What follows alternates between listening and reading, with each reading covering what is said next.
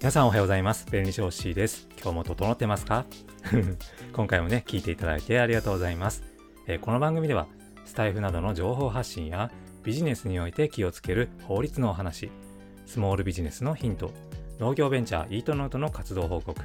その他雑学や雑談についてお話をしています。ということでね、あの今回ちょっと一言ね、あの加わりました。整ってますか？っていうね、これ実は僕が関わっている農業ベンチャーのね、あのイートノートのメンバーがよく使っている、え、言葉です。あのメンバーが結構サウナがね、好きみたいで、僕はあんまりサウナ得意ではないんですけれども、あのサウナでこう体をね、整えた後に、まあ、言う一言みたいなんですね。で、ことあるごとに整ってるとか整ってないとかね、言うもんだから、僕もね、この言葉ちょっと気に入っちゃいましてですね、えー、これからどんどん使っていこうかなと思います。やっぱ整えるってすごい大事ですよね。まあ、姿勢を整えるとか髪の毛を整えるとか机の周りを整えるとか、まあ、生活を整えるとかもそうですよね、まあ、本当に整えるっていうことは一本なんか筋道がね通った感じまあ、今の時代ってノイズとか多いじゃないですか情報もね溢れてるし物も溢れてるし、まあ、そういったところでいろんなものを整えていくことで自分に本当に必要なことを見極めることができるそれによって自分本来の力を取り戻したりとか本来進むべき道をえ、迷いなく進むことができるんじゃないかなというふうに思います。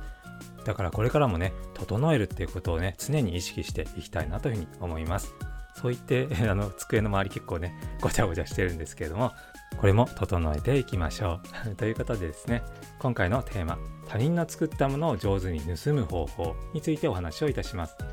で人のものをどんどん盗みましょうっていうと、とてもね、あの法律の人が使う言葉とは思えないかもしれませんけども、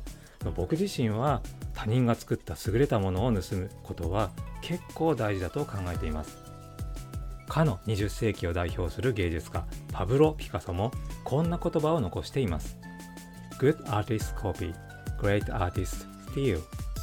つまり優れた芸術家は模倣し偉大な芸術家は盗むと言ってるんですね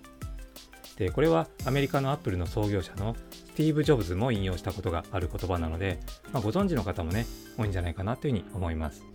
え、ここでコピーっていうのは表面的な部分をそっくり真似する模倣なんですけども、スティールは本質レベルの深い部分を真似する盗みである点で、まあ、両者には大きな違いがあります。で、最初から完全オリジナルを目指してしまうと、これはね、あの優れた芸術家にはなれないと。で、模倣のレベルだと優れた芸術家にはなれるけれども偉大な芸術家にまではなれないと盗みのレベルまで達して初めて偉大な芸術家になるんだということですねでピカソが盗んだとされる作品の一つに例えば「朝鮮の虐殺」という作品がありますあの実際にあった事件に基づいて書かれたんですけどもちょっと怖いタイトルと絵ですよねでこちらの作品はフランシスコ・ゴヤのマドリード1808年5月3日やエドバール・マネの皇帝マキシミリアンの処刑の構図をモチーフにしていると言われています。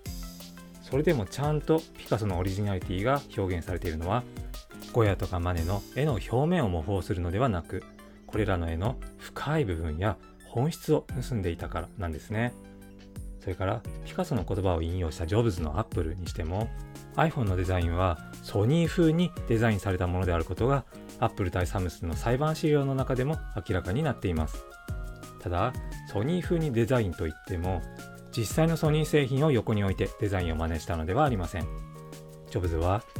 もしソニーが iPhone を作ったらどんなものになるだろうか？と問いかけてデザイナーにモックアップを作成させたそうです。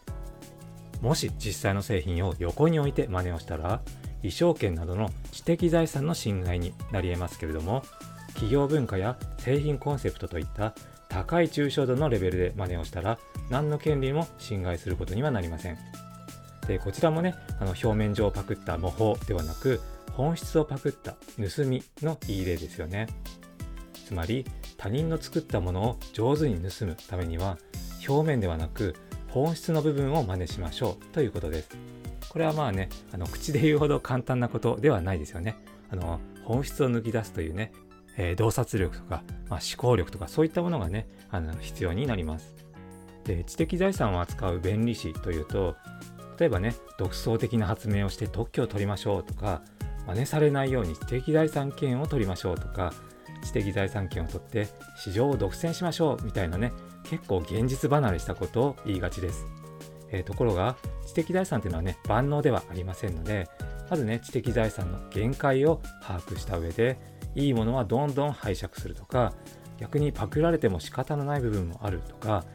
独占ではなくオープンにする方が良い場合もあると考えた方が知的財産をより有効に活用できるんではないかと個人的には思います。これからもですねいい事例というのは積極的にそして上手に盗んでいきたいものですね。ということで今回は他人の作ったものを上手に盗む方法についてお話をしました。まだいいねをされてない方は今のうちにポチッとハートのボタンをお願いします。コメントもお気軽にお寄せください。そしてフォローがまだの方はぜひこのチャンネルをフォローしてもらえると嬉しいです。それから音声だけでは分かりにくい内容もノートから文章でも読めるようにしてます。公開から3日間無料で読めますのでご参照ください。それでは最後まで聞いていただいてありがとうございます。今日も皆様にとって素敵な一日になりますように。お相手は弁理士のホッシーでした。それでは。